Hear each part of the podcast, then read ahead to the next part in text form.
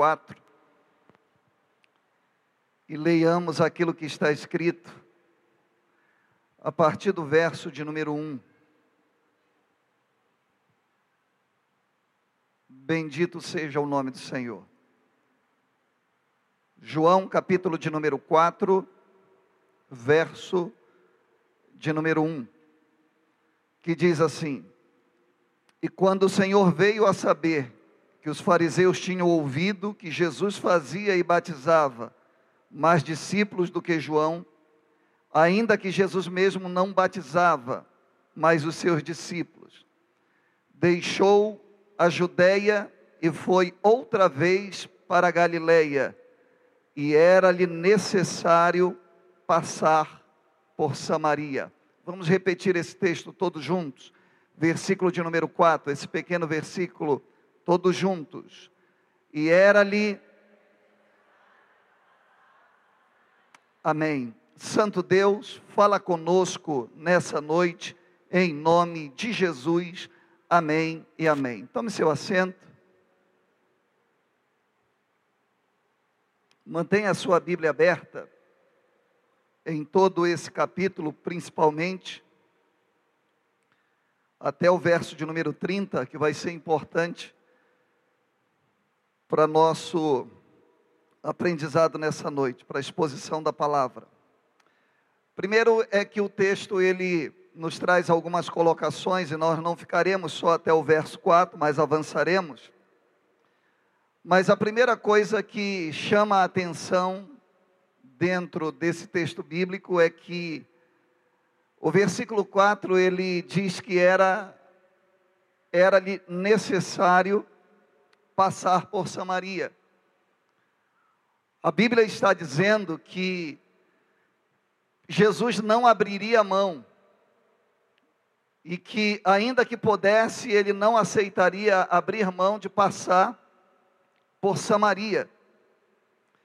E o interessante é que o texto vai continuar e vai dizer assim: foi, pois, ele foi por Samaria. Então a primeira coisa que nós precisamos entender é que Jesus ele estava se deslocando, como o texto bíblico diz, da Judéia para Galileia. Isso não era a primeira vez que ele ia fazer esse trajeto. Por isso, o texto diz que outra vez Jesus saiu da Galileia, ou melhor, da Judéia, e ele foi para Galileia. O verso 4 vai dizer que ele foi motivado por essa seguinte expressão que a Bíblia diz que era-lhe necessário. E aí nos surge uma primeira pergunta: por que, que era necessário ele passar por Samaria tendo em vista que essa não era a única opção que ele tinha.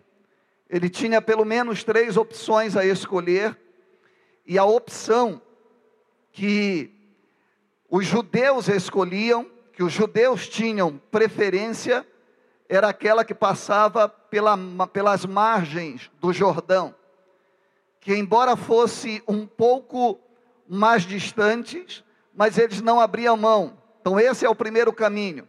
O terceiro caminho, pulando o segundo, seria um caminho um pouco mais difícil, um caminho um pouco mais acidentado. Ele teria que passar até mesmo pelo vale de Negueb e para poder chegar ali naquela localidade subindo o monte.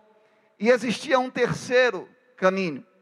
Esse caminho, embora ele fosse ligeiramente mais curto, mas os judeus eles faziam questão de não passar por ali.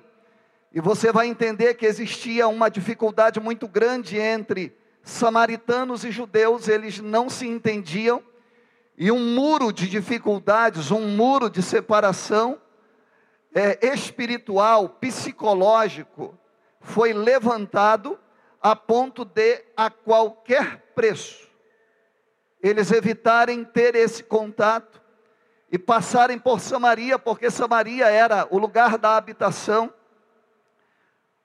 dos fariseus que ali estavam. Então Jesus ele está indo contra uma decisão que um judeu comum não tomaria.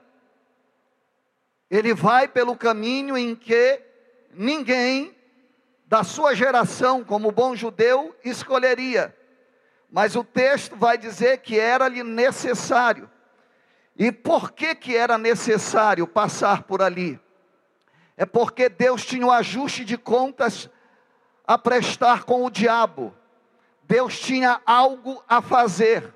E aqui nós vamos entender, lendo o versículo de número 5, o texto das Escrituras, ele vai dizer que foi a uma cidade de Samaria, a uma cidade específica chamada Sicar, junto da herdade que Jacó tinha dado ao seu filho José. Opa, aqui nós achamos uma pista por que, que Jesus não abria mão de passar por Samaria, e eu já informei você que havia um ajuste de contas a ser feito de Jesus com o diabo, e Jesus não abria mão de passar por aquele lugar. Vamos entender por que, que era necessário Jesus passar por Samaria.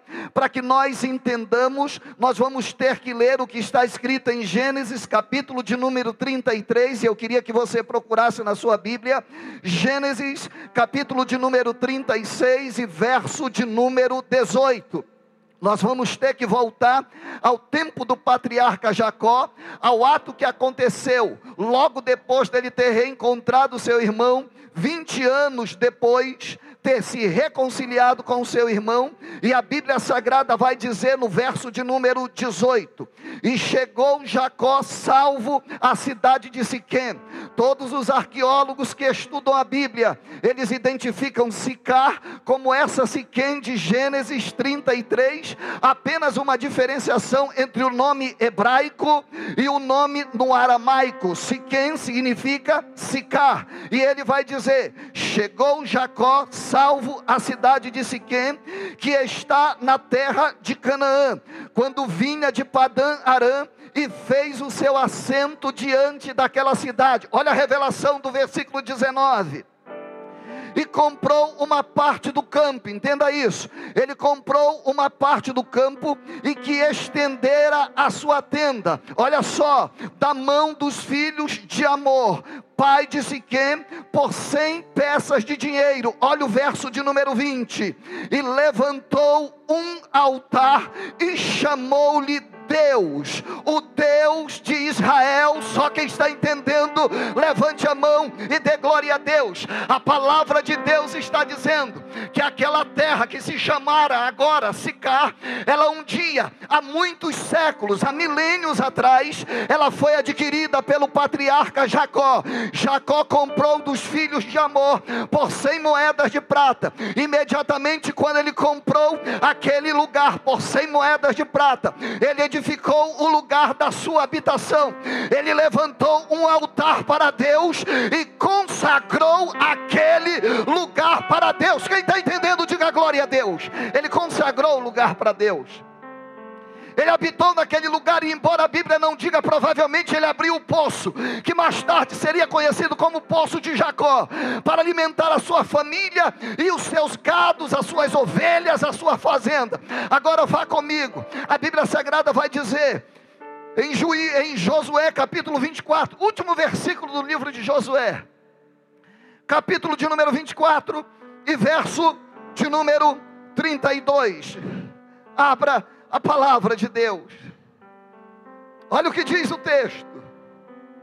Josué capítulo 24, último versículo, versículo 32. Também enterraram em Siquém os ossos de José, que os filhos de Israel trouxeram do Egito, naquela parte do campo que Jacó comprara aos filhos de Amor, pai de Siquém, por cem peças de prata, porquanto foram dados em herança para José, para a família de José, para os filhos de José. Por favor, volte agora para João capítulo 4 e vamos continuar lendo, porque o verso 5 ele vai dizer: Foi a uma cidade de Samaria, chamada Sicar. Nós sabemos que Sicar um dia foi consagrada ao Deus de Israel. Quantos podem dar glórias a Deus? E ele vai dizer: junto à herdade que Jacó tinha dado ao seu filho José. Ou seja, lendo Gênesis 33 e lendo Josué 24, nós descobrimos o porquê que Jesus não abriu mão de passar por Samaria. Por quê? Porque aquela cidade ela havia sido consagrada a Deus. O diabo tinha destruído povos, nações, e o povo que habitava nela era um povo odiado pelos judeus. Mas mesmo habitando nela, um povo que era odiado por judeus, Jesus, ele se manifesta na terra. E em Lucas capítulo 19, verso de número 10, a Bíblia Sagrada diz: após o milagre da salvação de Zaqueu, a Bíblia diz: porque o filho do homem veio buscar e salvar o que se havia perdido. Ou seja, Deus foi, Jesus foi, em busca daquilo que era dele daquilo que havia sido consagrado a Ele. Eu quero liberar uma palavra de Deus para você nessa noite, dizendo para você: quando você consagra alguma coisa para Deus, se você consagrou a sua casa para Deus, se você consagrou os seus filhos para Deus, se você consagrou a sua família para Deus, se você consagrou os seus negócios para Deus, ainda que o diabo tenha tomado posse, ele vai ter que devolver, porque para isso Jesus se manifestou é consagrado, é dele, e ele vai fazer um acerto de contas, ele vai tomar posse de Sicar, e ele vai tomar posse de Samaria, mas ele vai começar por Sicar, e agora Deus elabora um projeto chamado Samaria um projeto missionário. Agora Deus vai realizar uma expedição missionária à cidade de Samaria para resgatar Samaria das mãos de Satanás. Só que tinha um problema. Ele não podia usar os judeus. Os discípulos deles não haviam entendido e não entenderiam, não aceitariam um chamado não compreenderiam. Como eu posso afirmar que eles não compreenderiam o chamado? Basta eu olhar o verso 8. O verso de número 8, Jesus dá um jeito deles saírem de perto, porque eles iriam atrapalhar. Olha para o seu irmão e diga para ele: cuidado para você não atrapalhar, pela sua presunção, aquilo que Deus quer fazer. E aí a Bíblia vai dizer no verso de número 8: que Jesus dá um jeito de tirar eles de perto. E o verso de número 8, na primeira parte, diz que eles saíram para comprar comida. Ou seja, Deus liberou. A segunda coisa que eu vejo está no final do versículo de número 9. Porque no final do verso de número 9 a Bíblia vai dizer, entre parênteses, porque os judeus não se comunicam com os samaritanos eles não se gostam, eles não se falam, eles disputam, eles se amaldiçoam, eles se odeiam. E Deus não poderia usar os discípulos naquele instante, mais tarde usaria, mas o começo do projeto não poderia ser de qualquer forma. E agora Deus tem algo para fazer. E Deus vai usar as suas maneiras de realizar esse projeto. Jesus não podia usar os discípulos, Jesus vai contar. Já que ele não pode contar com os discípulos, ele vai contar com alguém que parecia improvável.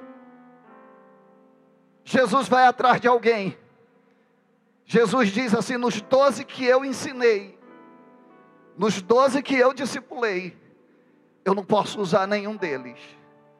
Eu preciso usar alguém que não tenha esse bloqueio para que eu possa usar. E aí é que Jesus vai ter um encontro com a improvável missionária sem nome, conhecida como a mulher samaritana, quantos podem dar glórias e louvores ao nome do Senhor. E quando Deus encontra com a mulher samaritana, Jesus começa a ter uma conversa com ele, com ela. E essa conversa ela é descrita entre o versículo de número 6 até o versículo de número 14. Jesus chega na beira do poço, o poço de Jacó, se assenta na beira do poço e diz: Estou com sede.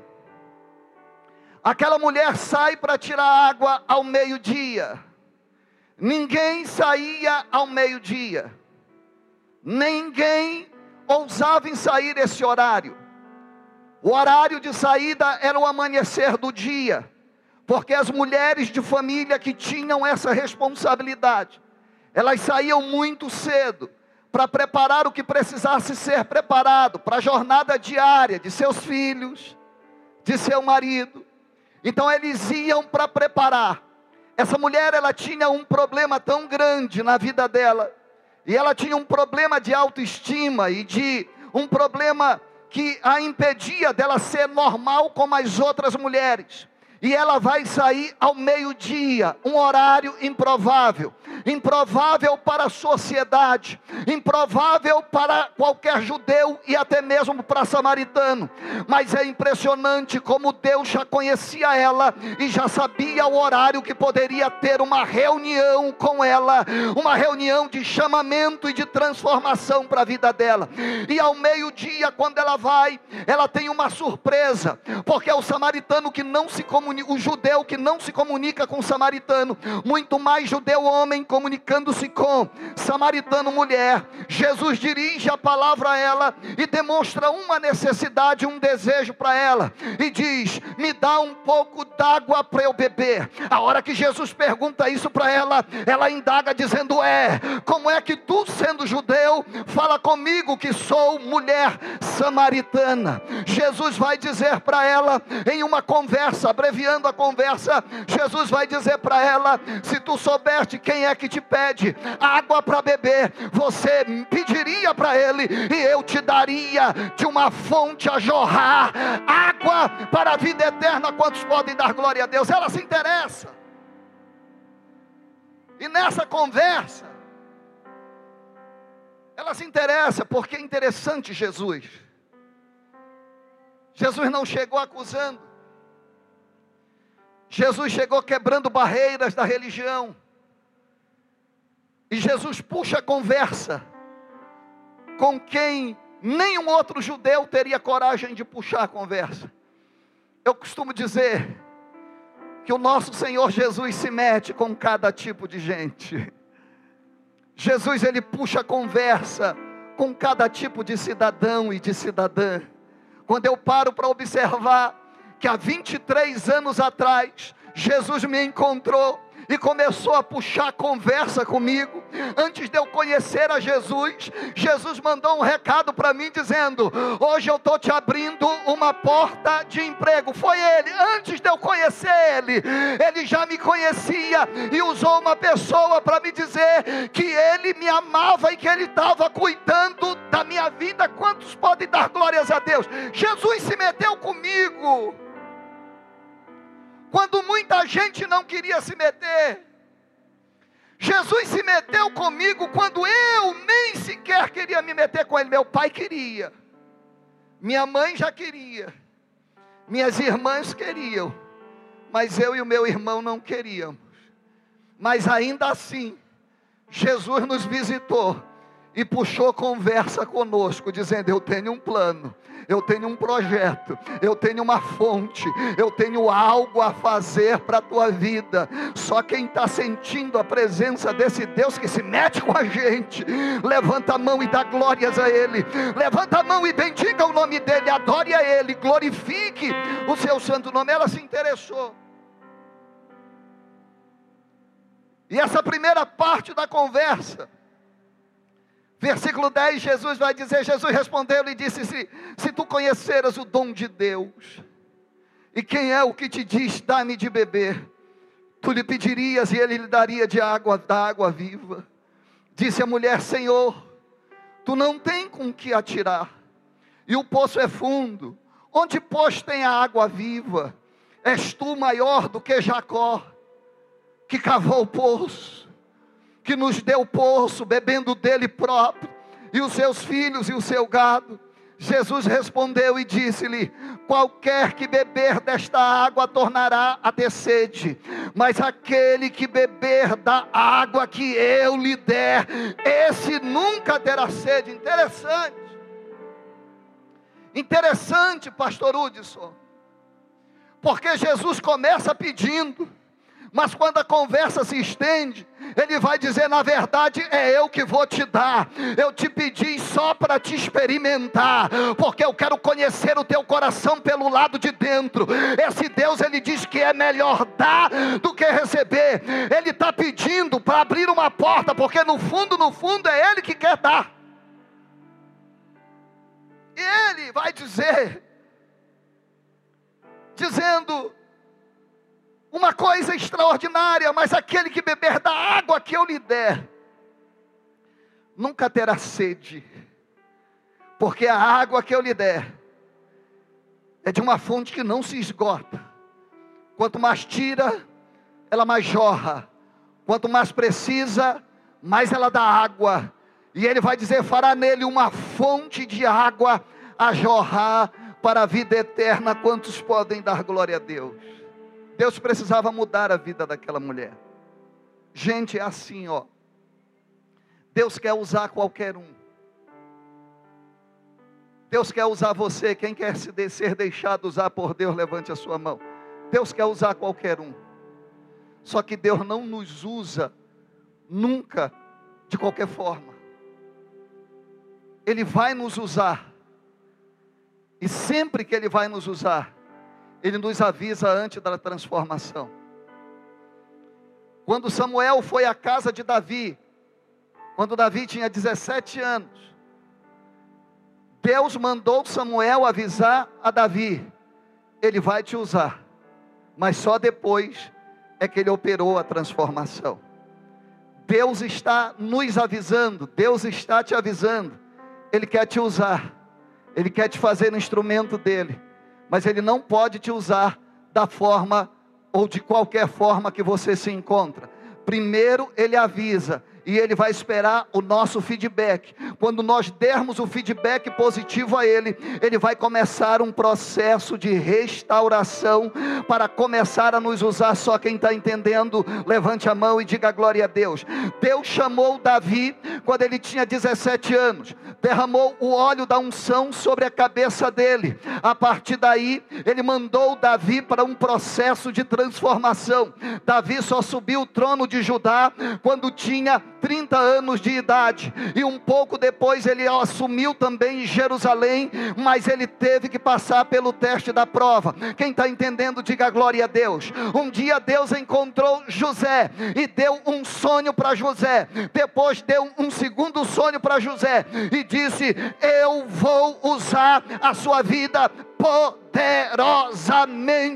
Mas se passaram 13 anos, e somente com 30 anos de idade, é, José assumiu o posto que Deus tinha dado para ele. Quantos podem dar glórias a Deus? Um dia, o Senhor Jesus encontrou um homem chamado Saulo, Saulo de Tarso, famoso, uma promessa entre os fariseus, homem preparado para assumir o comando, um mestre, um mestre por excelência, um jovem que vinha despontando. Aí Deus fala: Saulo, Saulo. Ele grita: Quem és, Senhor? Aí o Senhor grita para ele: Eu sou Jesus, a quem tu persegues. Em outras palavras, Jesus disse para ele: Eu vou usar você, como não usei nenhum outro ainda. Mas afastou ele 14 anos para ele passar pelo processo de transformação. Quantos já receberam uma promessa de Deus, levante a sua mão. Quem ainda não recebeu totalmente o cumprimento da promessa, mantenha as mãos levantadas. Eu vou me manter levantado. Sabe por quê? Porque sabe por quê que ainda não aconteceu? Aquilo que Deus falou, porque eu e você ainda não temos de capacidade de assumir tudo aquilo que Deus tem preparado para mim e para a sua vida. Eu ainda continuo no processo de transformação para Deus exercer aquilo que Ele me disse que Ele ia fazer. Se você está sentindo a presença do Deus que fala contigo, levanta a mão e dá glória para Ele. E Ele chega com a samaritana. Só que com a samaritana ele tem pressa. Ele queria tirar aquele povo da mão do diabo rápido. Aí ele lança o apelo missionário. É semelhante àquilo que nós ouvimos Deus falar para Isaías: preciso enviar alguém. Samaria está aí precisando de restauração, e eu preciso enviar alguém, preciso de alguém rápido. E ele faz esse convite à mulher samaritana. E agora a mulher samaritana a gente vai ver até o versículo de número 30 a gente vai ver o processo de transformação que vai acontecer na vida dela. Lembre-se, Deus está em busca daquilo que foi consagrado a Ele.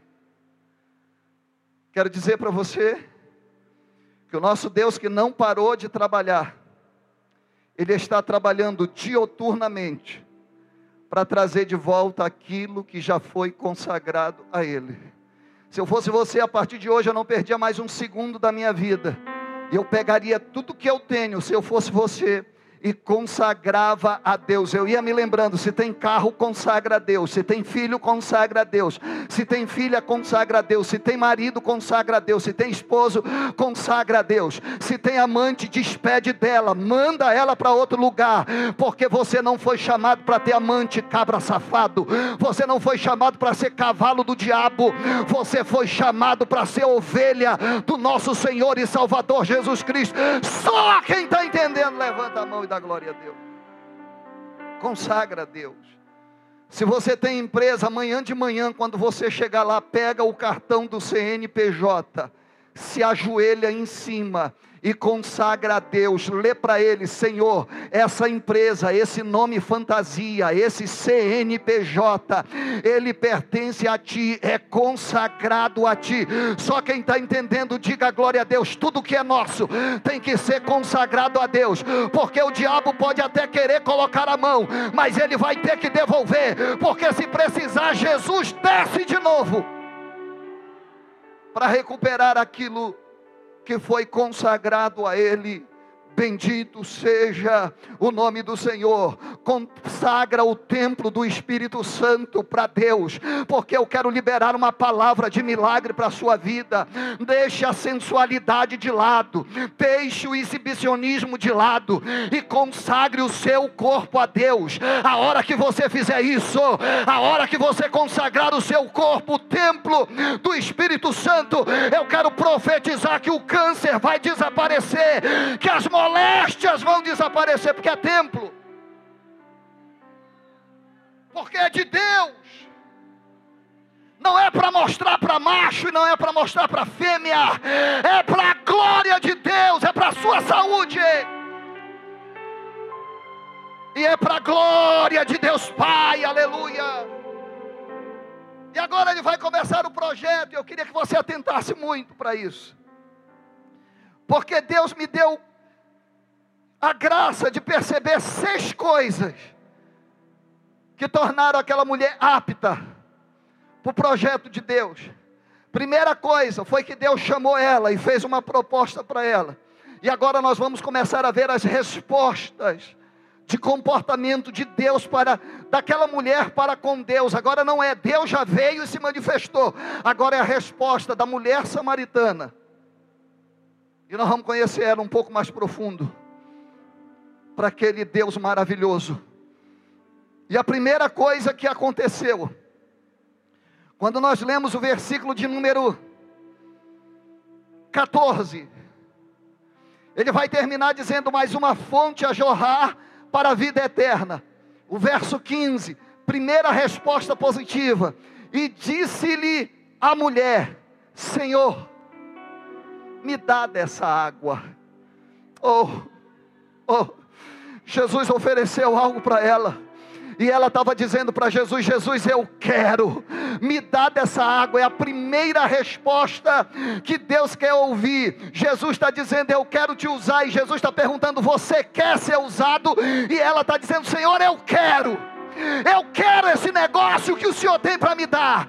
Eu quero esse projeto que o Senhor tem para me dar. Então a primeira característica era quer. Ela quis. A primeira coisa para transformação é querer ser transformado. A primeira coisa para ser usado é querer ser usado. Quem quer, levanta a mão e diga: Eu quero. E ele vai dizer, ela vai dizer: Senhor, me dá dessa água. Eu quero. Eu quero esse projeto para a minha vida. Jesus vai dizer para ela: Ótimo, vou dar para você. Aí Jesus diz para ela assim: Vai na tua casa, pega o teu marido e traz aqui para mim. Aquela mulher, ela, ela não tinha marido. A Bíblia vai dizer, no verso de número 17, ela vai responder para Jesus e ela vai dizer assim: Eu não tenho marido. É a segunda coisa que Deus espera de quem quer participar do projeto. A primeira é querer participar. A segunda é abrir o coração para Ele e confessar. É confissão. Sem confissão, não tem como a gente entrar no projeto dele. E aí Jesus vai dizer: traz, olha como Jesus estava com pressa. Jesus vai dizer: vai para tua casa, pega o teu marido e volta aqui que eu vou dar água para vocês. Ela vai dizer: eu não tenho marido. Jesus nem esperou ela continuar. Jesus queria usar ela e disse: Disse-lhe Jesus, dissestes bem, não tenho marido. Jesus agora vai dizer uma verdade para ela, para ela assinar embaixo e dizer é verdade. Vai dizer assim: Porque já tivestes cinco maridos, e o que agora tens não é teu marido. Jesus vai dizer para ela: Isso tu dissestes com verdade. Eu gosto da verdade, por mais que ela seja a pior por mais que ela pareça ser a mais terrível, eu não trabalho com mentira, eu não trabalho com mais ou menos, eu trabalho com verdade. E a Bíblia Sagrada diz: aquele que confessa e deixa, alcança misericórdia. E Jesus está dizendo para ela: vai pegar o teu marido. Ela vai dizer: eu não tenho marido. Jesus vai dizer: pois é, você já teve cinco, largou traiu. E agora você tem um que você se relaciona e que ele é marido de outra. Ele não é teu marido. Tu és amante dele. Tu és tu te prostitui com ele. E provavelmente esse era o motivo dela sair ao meio-dia e não como as outras mulheres cedo da manhã para tirar água. Por quê? porque ela tinha vergonha e as pessoas sabiam quem era ela, e ela precisava confessar, e ela confessa. E Jesus logo dá o veredito e vai dizer: Isso tu falaste com verdade. Era como se Jesus estivesse dizendo assim: Eu quero usar você, não tenta esconder nada de mim. Abre o teu coração, porque eu tenho um projeto, e o projeto passa pelo teu perdão. Então, primeiro lugar, querer o projeto. Segundo lugar, confessar os seus erros, as suas faltas. Em terceiro lugar, a gente vai perceber que ela queria ter uma vida diferente. E quando Jesus fala isso para ela, ela não se afasta, ela se aproxima. Aí ela vai dizer assim, ó, e disse-lhe a mulher: Senhor, vejo que és profeta. O Senhor conhece as coisas. O Senhor é muito simples, mas conhece o nosso coração, o profundo da nossa alma. Aí ela vai expressar uma necessidade que ela tinha. E ela vai dizer no verso 20: parece uma mudança de, de assunto, mas não era. A profundidade do assunto era Deus, ela entrando naquele questionamento com Jesus. Se fosse uma linguagem bem jovem, eu diria que a mulher samaritana estava entrando na vibe de Jesus, mas eu não vou dizer isso. Mas ela estava entrando no projeto. E ela vai dizer para Jesus: Nossos pais adoraram nesse monte, e vós dizeis que é em Jerusalém o lugar que se deve adorar ela está dizendo assim: Senhor, existe uma confusão no meio de nós. Existe uma, uma, um sistema de acusação que nós estamos errados, que nós não adoramos correto, e ela vai dizer para Jesus, ela vai expressar para Jesus que ela queria adorar completamente. Quantos estão entendendo? Ela estava dizendo assim: Olha, eu aceito o projeto, eu confesso o meu pecado, mas eu não aceito mais continuar adorando de qualquer maneira. Eu quero saber qual é a maneira correta de adorar, porque, porque existia um contexto que era um contexto secular, séculos e séculos.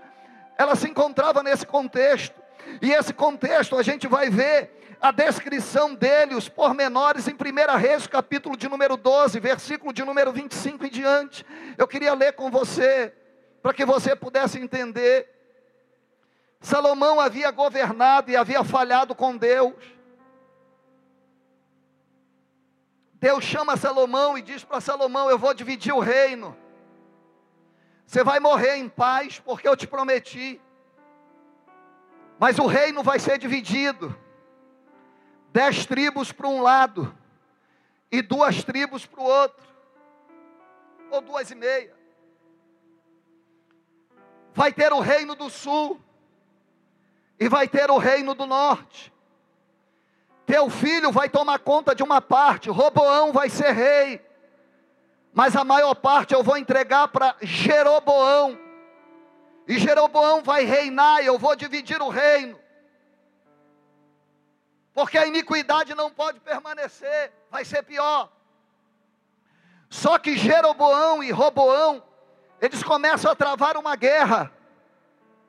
Roboão, ele, ele organiza mais de uma centena de milhares de soldados e vai descer para destruir, para destruir Jeroboão e aquele reino. Aí Deus fala para ele e diz: Não desce. Foi eu que fiz assim. Foi eu que dividi, não te mete nessa confusão.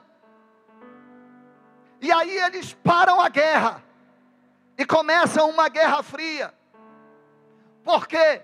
Porque agora Jeroboão renova o templo e lança um convite: todo mundo deve adorar em Jerusalém no templo de Jerusalém.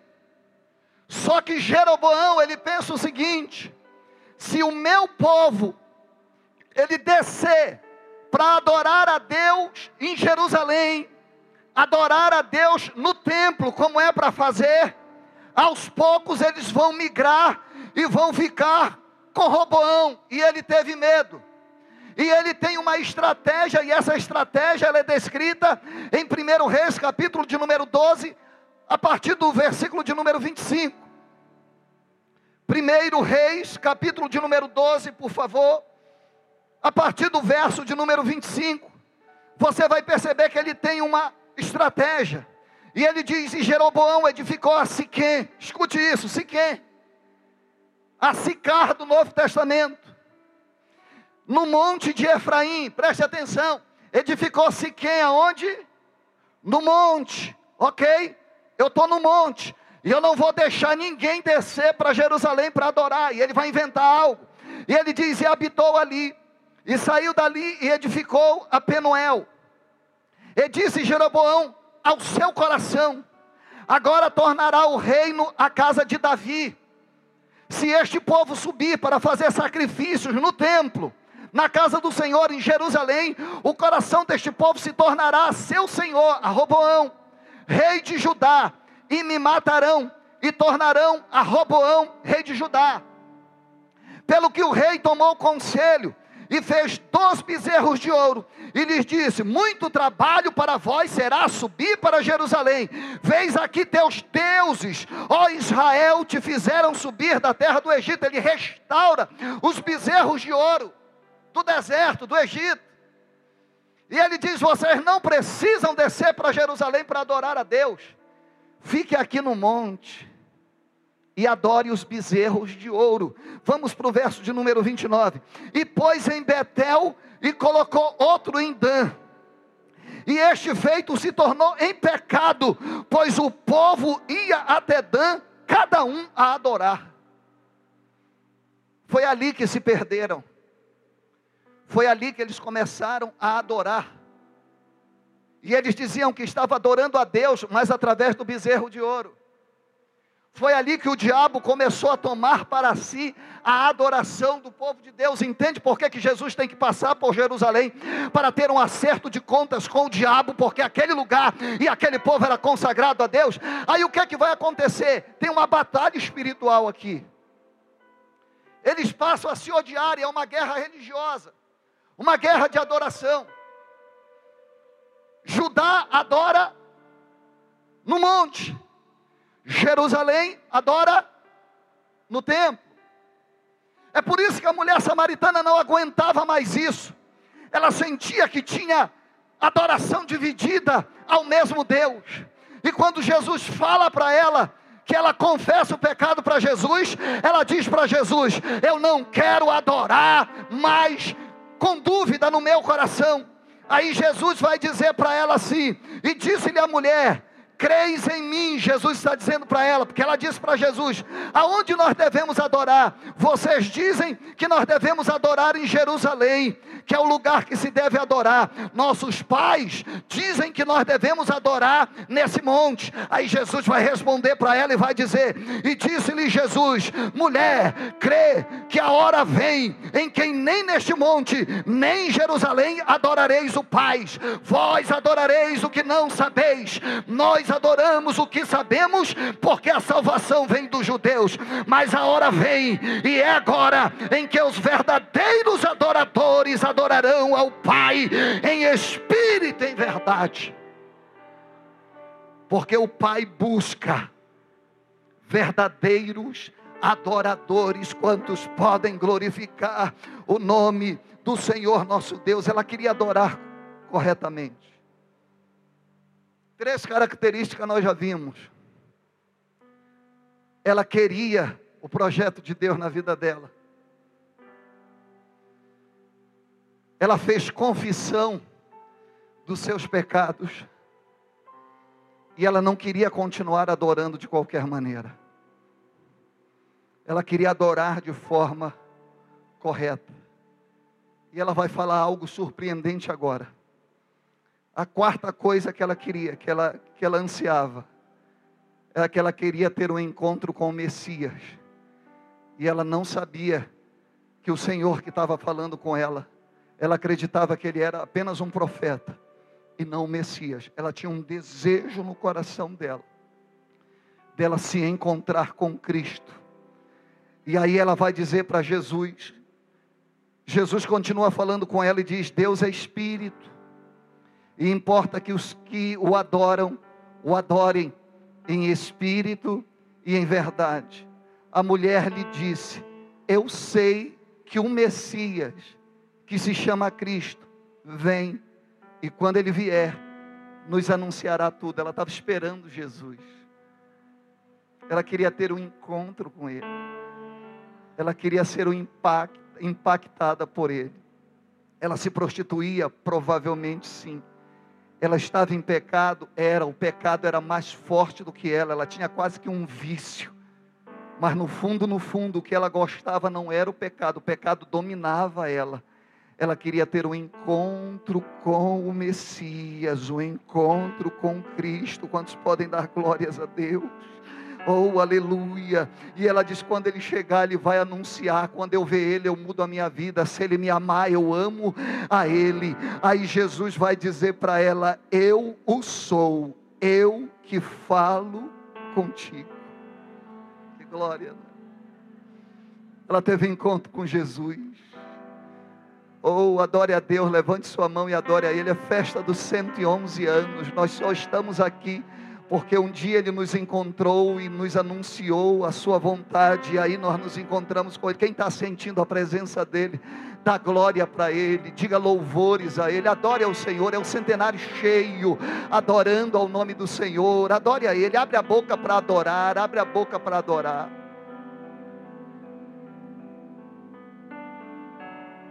Só que os discípulos apareceram na hora do encontro na hora do ápice. Os discípulos apareceram. E a obra não estava completa. E aqui que é interessante, porque o verso vai dizer assim: ó, eu sou o Messias, eu sou o que falo contigo. A hora que ela talvez fosse efusivamente se render, se ajoelhar, Aí o versículo 27 vai dizer que, e nisso, vieram seus discípulos. Esse maravilharam-se que você está lendo aí, isso é suavização da expressão.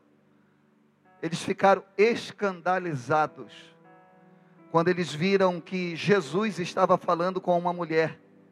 Todavia, nenhum disse perguntas ou o que falas com ela, mas Jesus já conhecia o coração delas. Só que agora, mesmo com esse impedimento, porque sempre nesse relacionamento vai ter alguma coisa que vai tentar nos tirar de rota. Só que não tinha mais jeito. Jesus tinha oferecido da fonte a jorrar para a vida eterna. A fonte já estava dentro dela e o caminho agora era irreversível. Satanás já tinha começado a perder e ia perder até o fim. Quem gosta que Satanás perca, levanta a mão, se coloca de pé e dá glória para ele, adore a ele. Aí eu vejo a sexta característica. Vou repetir para você: já quis, já confessou, amém? Já está adorando de forma correta, ou pelo menos sabe qual é a adoração correta. Em quarto lugar, ela estava querendo se encontrar com Jesus e agora sabia que tinha se encontrado com ele. Aí, mesmo os discípulos chegando, mesmo os impedimentos chegando, o verso de número 25 diz, vai dizer algo surpreendente. Ela tem uma mudança de atitude. É a quinta característica de quem aceita o convite muda a atitude, muda o comportamento. Sabe o que, é que ela fez em quinto lugar? Ela deixou o seu cântaro. Ela largou aquilo que era a opressão dela. Aquele cântaro representava a humilhação dela. Eu tenho que sair escondida para suprir a minha maior necessidade para continuar vivo. E ela agora, que tinha saído escondida para pagar o preço, saída escondida para pegar a água com aquele cântaro, que era o objeto mais importante naquele momento, ela joga fora o cântaro. A Bíblia Sagrada não diz que ela guardou o cântaro, a Bíblia diz: deixou a mulher o seu cântaro. Tem coisas que no chamamento que nós temos da parte de Deus, tem coisas, principalmente aquelas coisas que nos lembram da humilhação e da opressão que nós sofremos relativo ao pecado que a gente precisa deixar de lado. A gente precisa lançar fora. Nunca mais, deixa na margem do poço. Eu já tenho uma promessa, mas não vai precisar disso amanhã. Deus já me fez uma promessa, eu não vou precisar voltar para essa situação. Ele vai suprir as minhas necessidades. E a Bíblia diz que ela deixou o cântaro. E a última qualidade que eu vejo dessa mulher é que ela foi à cidade.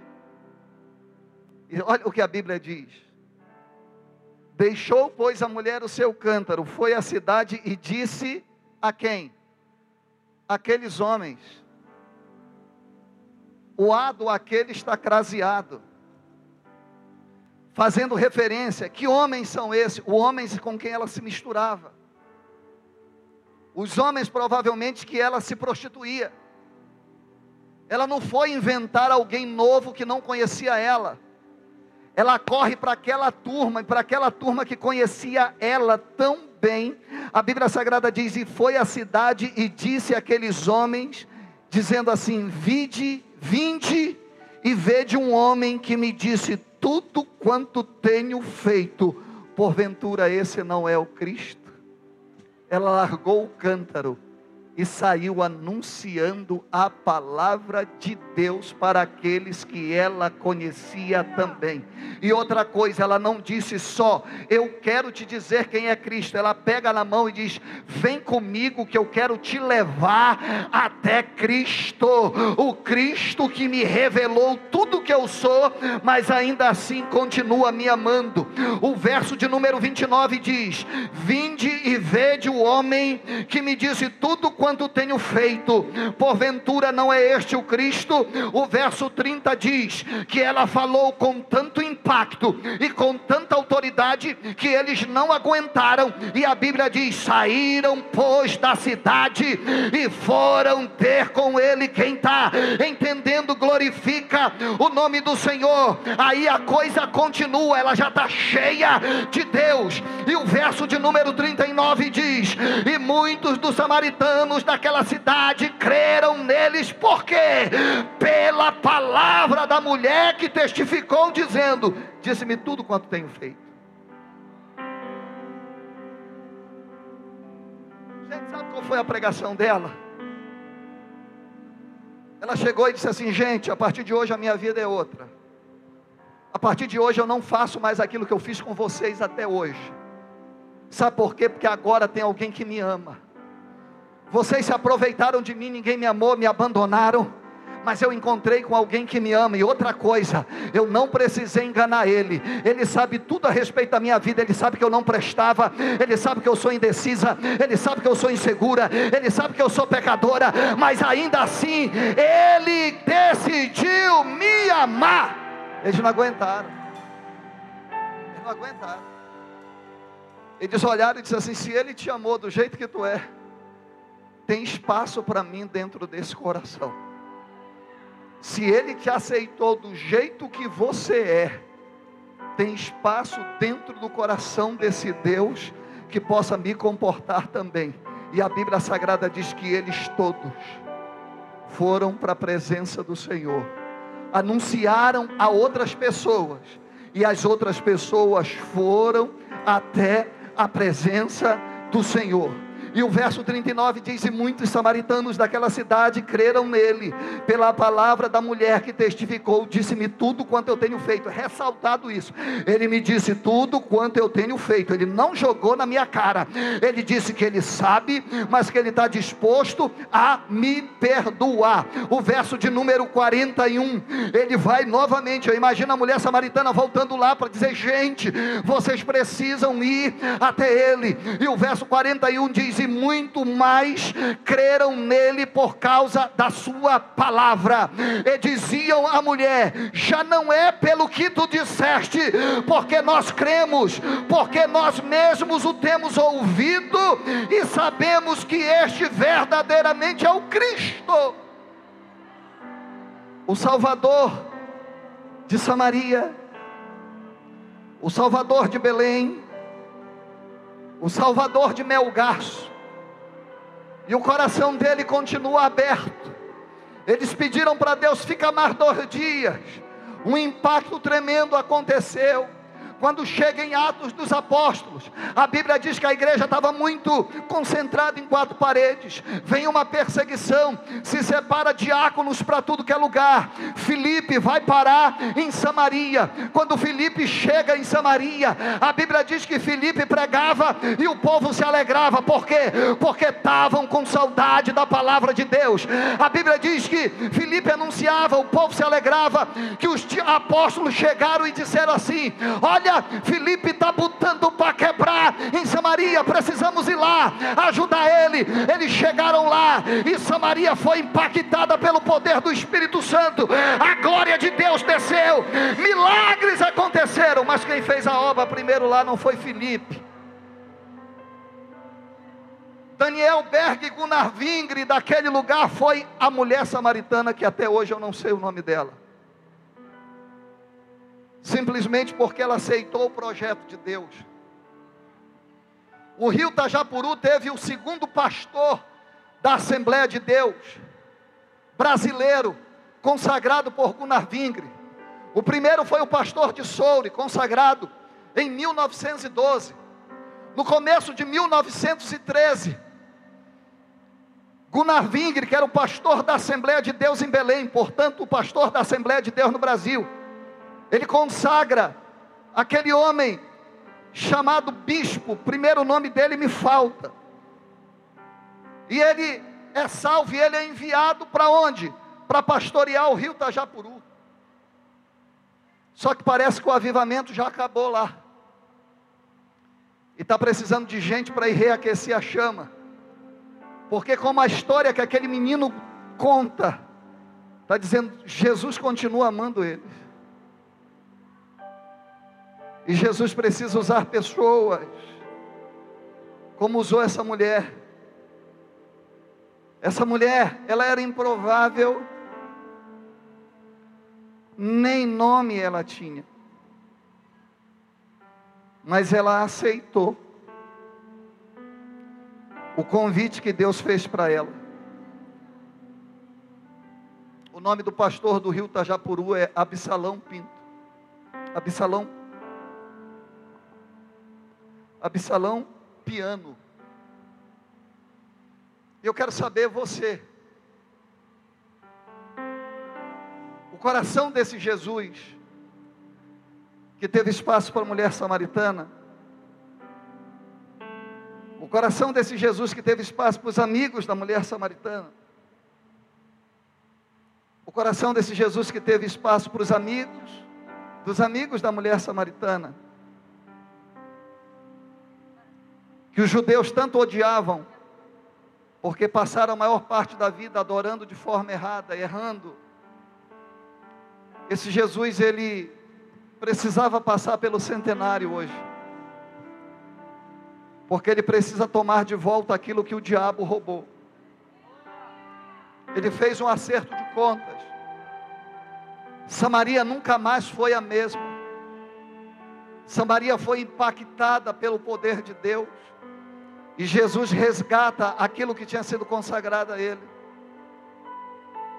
E o coração dele está aberto. Eu quero convidar as pessoas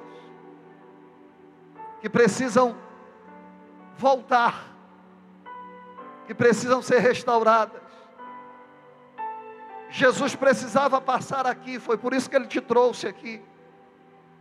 Porque ele quer resgatar a tua vida, porque a tua vida pertence a ele, não pertence ao diabo. Tua vida não pertence às drogas, à prostituição, ao vício. Tua vida não pertence ao pecado, tua vida foi oferecida para Deus, Deus aceitou o teu nome, Ele está te chamando hoje. Aonde está a primeira pessoa que, como a mulher samaritana, precisava se voltar para Cristo? Ele está aqui hoje, tem uma fonte aberta que é mais poderosa do que a fonte de Jacó, e Ele está chamando.